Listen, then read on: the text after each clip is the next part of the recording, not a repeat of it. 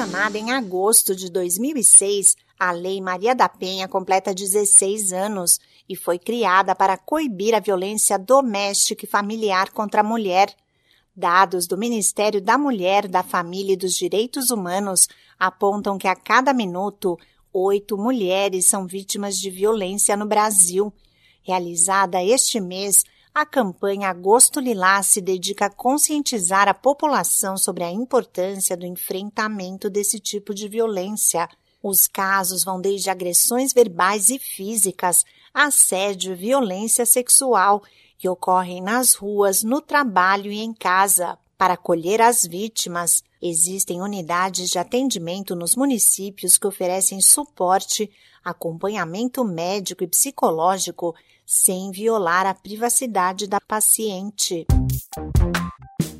Olá, eu sou a Sig Aikmaier e no Saúde e Bem-Estar de hoje converso com a ginecologista e obstetra Suzane Huang, chefe do Serviço de Atendimento às Vítimas de Violência Sexual da Maternidade Cachoeirinha em São Paulo. Ela explica por que é extremamente difícil para uma mulher que foi vítima de violência sexual procurar ajuda. Primeiro, porque ela entra no estado de choque. Ela fica paralisada, demora um tempo até processar o fato que ocorreu. Em alguns casos também, elas já vivenciam situações de violência constantemente e têm dificuldade para compreender que aquela rotina se trata de uma violência. Além disso, também há um sentimento de culpa. Ela se sente culpada por ter saído de casa, por ter ido à festa, por ter ingerido bebida alcoólica, culpa por estar andando sozinha na rua à noite, culpa por ter vestido aquela roupa. Ela tem um sentimento de medo, o medo das ameaças que o autor do crime fez, medo de prejudicar a família, medo de prejudicar o relacionamento.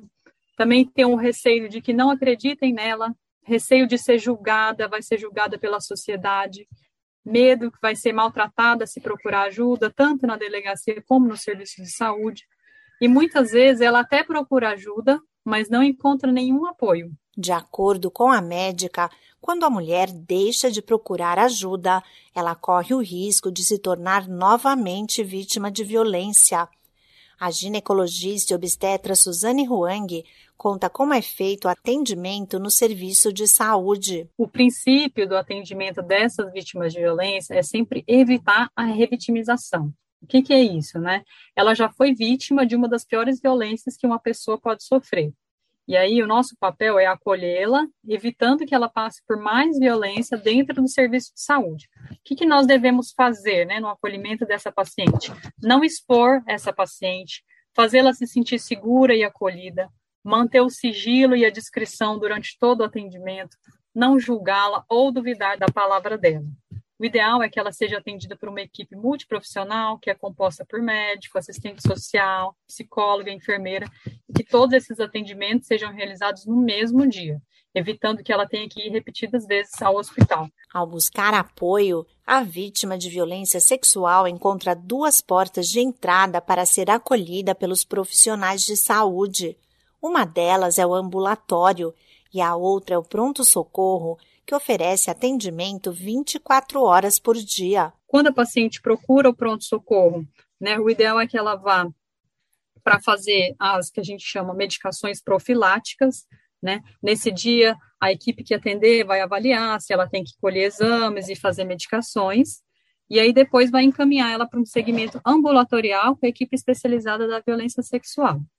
Agora, existe uma outra possibilidade também dela ter demorado mais para procurar o serviço e aí ela chegou grávida, eventualmente. Aí, nesse caso, é ideal que ela procure o um ambulatório para que ela já passe direto com a equipe especializada de violência sexual, com uma consulta agendada, com que ela possa ser avaliada com toda essa equipe multiprofissional. Os profissionais de saúde devem garantir o anonimato, se esse for o desejo da vítima de violência sexual, mas oferecem orientação sobre seus direitos legais e apoio caso ela decida fazer a denúncia. Caso ela esteja em situação de risco, é possível também oferecer um abrigo sigiloso ou também recorrer aí à segurança pública. Mas o que ocorre é que, na maioria das vezes, naquele momento em que a vítima nos procura, ela está muito fragilizada e ela não quer denunciar. Só que é importante que ela saiba que ela não precisa fazer o boletim de ocorrência naquele momento. Dependendo aí do tipo do crime, ela pode fazer a denúncia anos após o ocorrido, até no momento em que ela já estiver se sentindo mais fortalecida. A mulher que foi vítima de violência deve receber todo o apoio para o cuidado com a saúde física e emocional, complementa a médica. Esse podcast é uma produção da Rádio 2.